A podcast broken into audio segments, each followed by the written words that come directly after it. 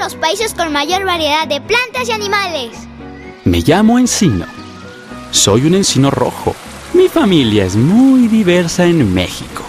Tenemos hojas anchas y gruesas, de diversas formas y flores pequeñas.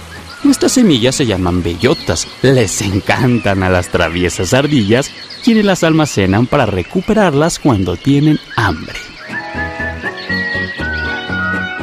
De las casi 200.000 especies de magnolias y margaritas que existen en el mundo, más de 19.000 especies viven en nuestro país. Conoce la riqueza natural de México. Visita www.biodiversidad.gov.mx, portal de la Comisión Nacional para el Conocimiento y Uso de la Biodiversidad, CONABIO.